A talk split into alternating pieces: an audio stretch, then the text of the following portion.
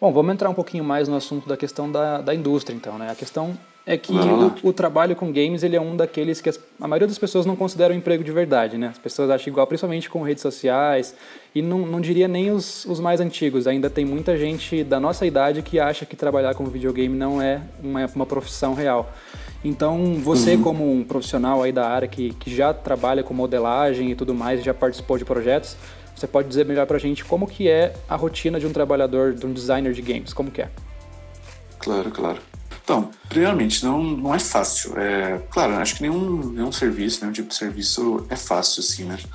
Mas eu diria que é um pouco solitário, porque muitas dessas empresas de games, o pessoal fica muito na sua casa, é um projeto, é um, um projeto de cada um fica na sua casa, porque não tem dinheiro para investir e tal, aguardando até esse dinheiro chegar. Então cada um faz o que pode dentro do, do seu ambiente, assim, né? Uhum. É, por sorte, a, eu acho que a indústria é bem unida, apesar de ainda tá sendo, ainda, ela ainda está crescendo muito, mas a gente já conseguiu ter uma união bem legal. Tipo, é muito fácil ter fóruns, grupos e tal, onde a galera se ajuda. É, o estereótipo de do carinha, do nerdzinho na, na garagem, bagunçado, trabalhando sozinho no computador horas e horas é totalmente real. É até engraçado pensar isso, porque eu achei que fosse meme, mas eu tô vivendo isso ainda mais em tempo de quarentena. É, pode crer.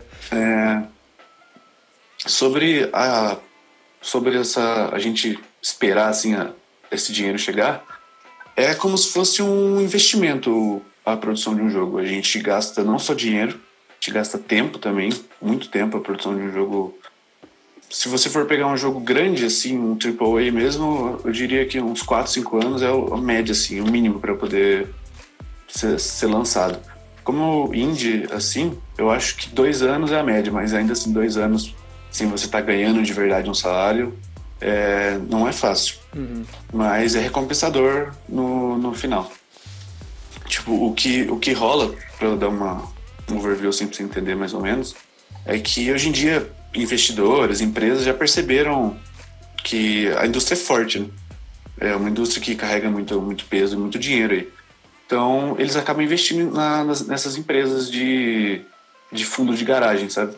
Então, eles dão a grana, é, falam assim, beleza, abre a sua startup aí e mete o pé nesse jogo aí que você está fazendo. Daí, ele, no final, eles acabam pegando um pouco do, do, lucro final do jogo, mas ainda assim vem uma boa peça assim para quem tá, tá produzindo. Tem alguns que investem também só para estar tá participando da, da indústria. Uhum. Tipo, voz ativa na produção do game.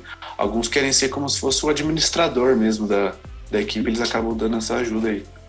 Daí é daí que acaba vindo o, o rendimento da, do, do jogo, né? Entendi. É, é aí que se torna uma profissão, né?